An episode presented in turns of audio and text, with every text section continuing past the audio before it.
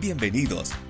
Descubre nuestro nuevo podcast las soluciones innovadoras de tecnologías, con las perspectivas de los ejecutivos de GBM y Red Hat, y con un contenido enfocado en apoyar su estrategia empresarial hacia la nueva normalidad mundial.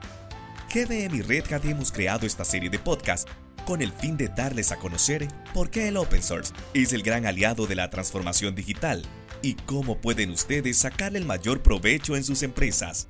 Que lo disfruten.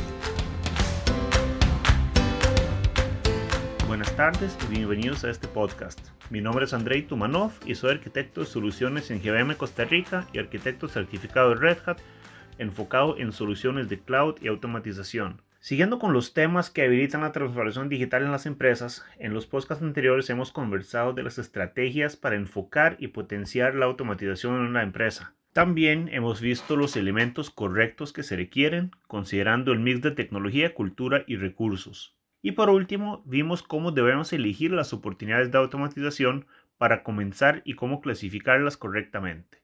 También hemos revisado algunos casos de uso más comunes para la automatización. Pero a todo eso le está haciendo falta un componente más con que vamos a automatizar. Y en este podcast me gustaría comentar acerca de una herramienta que es muy funcional y puede servir para automatizar muchas cosas dentro de una empresa. Y esta herramienta es Ansible. Ansible es un lenguaje de automatización sencillo que perfectamente puede describir una aplicación o una infraestructura en una forma que se llama Ansible Playbook y luego el motor de automatización de Ansible correría ese playbook y ejecutaría las tareas. Ansible tiene varias características muy importantes. Una de estas es que es simple, entonces podemos trabajar con automatización que es básicamente legible por un ser humano. Aparte de eso, no se requiere ningún tipo de habilidades de programación ni conocimientos de programación para empezar y las tareas se ejecutan en un orden específico, lo cual básicamente nos va a poner productivos muy rápido, o sea, vamos a poder generar nuestras primeras automatizaciones bastante rápido. Aparte de eso, Ansible es sumamente poderoso porque nos permite eh, hacer eh, despliegues de configuraciones, nos permite manejo de configuración, eh, orquestación, deployment de aplicaciones y la interacción con una cantidad bastante grande de diferentes dispositivos, aplicaciones, infraestructuras, nubes. Entonces esto lo hace sumamente poderoso y nos puede ayudar en poder automatizar procesos enteros, aunque esos procesos vayan entre diferentes dispositivos y diferentes eh, departamentos. Y por último, Ansible no requiere agentes, o sea, nosotros no tenemos que instalar nada en los equipos que van a ser automatizados. Entonces eso nos permite una integración muy sencilla de este motor de automatización en la infraestructura o en nuestra nube o en nuestras aplicaciones. Entonces realmente lo único que ocupamos es una conexión de SSH o WinRM hacia el dispositivo que vamos a automatizar y realmente esto sería todo. También se soportan ciertos APIs. El hecho que Ansible no tiene agentes nos permite también no preocuparnos por realmente ver si los agentes que se instalan en los diferentes equipos que si tienen vulnerabilidades o por ejemplo cómo se maneja el tema de actualización de estos agentes. Entonces no tenemos esa preocupación con Ansible y eso es algo muy bueno y nos ayuda mucho en empezar rápidamente con el tema de automatización. Lo hace muchísimo más eficiente y muchísimo más seguro. Ansible funciona a través de una estructura que se llama Ansible Playbooks que básicamente los playbooks son sentencias que están escritas en YAML y lo que nos permite es definir las tareas que se van a automatizar. Las tareas normalmente van a invocar los módulos de Ansible, que eso es una de las partes más importantes de todo el proceso de automatización con Ansible. Estos módulos se van a encargar de traducir estas sentencias que nosotros vamos a escribir en YAML, que vienen siendo en un formato muy sencillo, ¿sí? donde básicamente vamos a definir un módulo y vamos a definir los diferentes parámetros que este va a tener y los va a convertir en los comandos que son requeridos por los diferentes dispositivos que vamos a automatizar. Por ejemplo, en caso de un switch, en caso de un router, en caso de un eh, sistema operativo Windows, sistema operativo Linux. Entonces, esta es la ventaja que nosotros tenemos por acá, que realmente en algunos de los casos no necesariamente tenemos que sabernos cómo funciona el comando, sino que simplemente con saber cómo montar el módulo en Ansible ya nosotros podemos automatizar. Si para lo que nosotros queremos automatizar no existe un módulo, se puede desarrollar y agregar, siendo Ansible un proyecto open source, se podrían perfectamente hacer contribuciones. O por el otro lado, también si eso se puede resolver con un script o se puede resolver con alguna secuencia de comandos, nosotros podemos también integrar comandos o scripts dentro de nuestro flujo de automatización. Entonces, cualquier cosa que no puede ser resuelta por módulos de Ansible directamente, nosotros podemos integrar un script o un comando para que se cumpla lo que nosotros necesitamos. Los diferentes playbooks que vamos a generar van a correr contra un inventario. Dentro del inventario van a estar los hosts o los dispositivos que nosotros vamos a automatizar. Estos hosts o dispositivos se pueden agrupar dependiendo de las necesidades que nosotros tenemos. Por ejemplo, si vamos a utilizar una configuración especial para nuestros servidores web, vamos a crear un grupo web y vamos a incluir los servidores web que nosotros vamos a automatizar.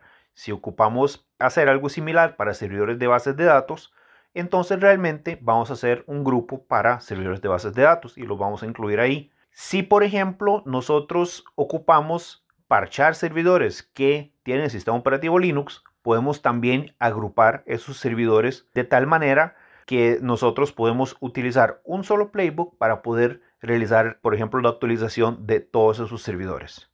Los casos de uso más típicos para trabajar con Ansible, aunque definitivamente el alcance no se limita solamente a esos casos de uso, van a ser manejo de configuración, donde nosotros podemos realizar configuraciones automatizadas para diferentes equipos con diferentes sistemas operativos. Además, eh, se puede hacer también en equipo de red, se puede hacer en cloud. Entonces, realmente tenemos una lista bastante extensa de lo que podemos trabajar con Ansible en el caso de uso de manejo de configuración. Otro caso de uso muy importante es aprovisionamiento, donde nosotros podemos desplegar configuraciones nuevas o equipos nuevos en una amplia gama de sistemas. Además, también nosotros podemos trabajar con seguridad y cumplimiento. Esto viene siendo un caso de uso bien importante porque realmente nosotros podemos asegurarnos de que cierta configuración de seguridad no solo está aplicada en los equipos de una forma correcta, sino que también podemos estar corriendo los playbooks para poder revisar que la configuración efectivamente persiste, que no ha sido modificada y que nuestros equipos siguen siendo protegidos todo el tiempo. Además, se puede utilizar para despliegue de aplicaciones y también para entrega continua, para continuous delivery, entonces, esto perfectamente se puede integrar en las estrategias de DevOps y CICD de las diferentes compañías. Entonces, nos ayuda también para que los desarrolladores puedan interactuar con la herramienta y pueden inclusive utilizar configuraciones, por ejemplo, self-service, para que puedan crear ambientes nuevos para ellos mismos y también pues manejar todo el ciclo de vida de esos ambientes. Y por último, otro caso de uso importantísimo es el tema de orquestación, porque realmente las configuraciones solas no van a definir nuestro ambiente. Nosotros tenemos que definir cómo diferentes configuraciones en diferentes ambientes pueden interactuar entre sí y también es importante generar ese orden para poder trabajar con las diferentes configuraciones y también para que podamos trabajar nuestro ambiente como un todo. Recapitulando los beneficios de Ansible, nosotros podemos encontrar primero que funciona en diferentes plataformas, Linux, Windows, Unix, Cloud, eh, redes, y todo eso se trabaja sin agentes. No necesitamos instalar nada en esos equipos. Otro es que es legible por humanos fácilmente en formato YAML, entonces describe claramente toda la automatización y puede ser legible por humanos sin ningún conocimiento de programación. Los playbooks pueden ser utilizados para hacer cualquier tipo de cambio, entonces es algo que nosotros podemos utilizar para poder integrar toda la parte de manejo de cambios en nuestro manejo de configuración. Aparte de eso, los playbooks son en texto plano, entonces realmente nosotros podemos tratarlos como código y podemos incorporarlos en nuestros eh, sistemas de control de versiones existentes. Además, Ansible es el lenguaje actual de DevOps, entonces nosotros podemos perfectamente integrar diferentes equipos, desarrolladores, testers, QA, operaciones, la gente que trabaje fuera de la organización inclusive si es necesario, para nosotros poder crear automatizaciones que realmente pueden trabajar a través de todo el ciclo de vida de la aplicación y también a través de Continuous Delivery.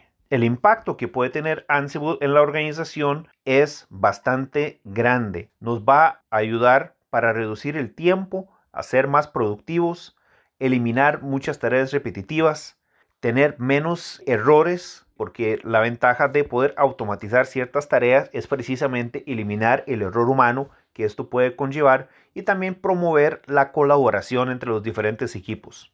Resumiendo, Ansible nos permite modernizar nuestra compañía en múltiples maneras, desde trabajo con tecnologías como, eh, o metodologías más bien como DevOps, y hasta poder trabajar con despliegues de configuraciones con mucha agilidad, colaboración entre los diferentes equipos, poder correr procesos de migración, por ejemplo, que también es un tema bastante importante. Realmente las automatizaciones que nosotros podemos crear con Ansible pueden ser muy sencillas para poder trabajar con una tarea específica o pueden ser más bien sumamente complejas, donde realmente vamos a abarcar múltiples departamentos, múltiples equipos y realmente podemos eh, correr las automatizaciones tan grandes que efectivamente pueden cubrir procesos enteros. También Red Hat cuenta con un frontend para la parte de Ansible, ¿sí? para el motor de Ansible, que se llama Ansible Tower, que básicamente este frontend lo que nos permite es poder tener una interfaz web y administrar nuestras automatizaciones de ahí. Pero no solo eso, sino que aparte de eso nos brinda una serie de ventajas muy importantes para poder todavía mejorar nuestra automatización y también el control de esto. Nos permite correr trabajos programados para tener más control. Nos permite también tener visibilidad gráfica sobre los diferentes trabajos que nosotros estamos corriendo, cuál ha sido su estatus, si han corrido bien, si han fallado y poder remediar los trabajos que han tenido algún tipo de falla. Nos permite también tener accesos a través de roles. Entonces podemos tener diferentes roles que van a utilizar diferentes componentes de Ansible en este caso. Y también podemos montar un self-service, ¿sí? a través del cual por ejemplo, gente que no está trabajando directamente con la parte de automatización o, por ejemplo, no está, digamos, en el control de todo el flujo de automatización que está haciendo, pueda simplemente con un botón correr una automatización que, por ejemplo, le puede aprovisionar y configurar un ambiente entero.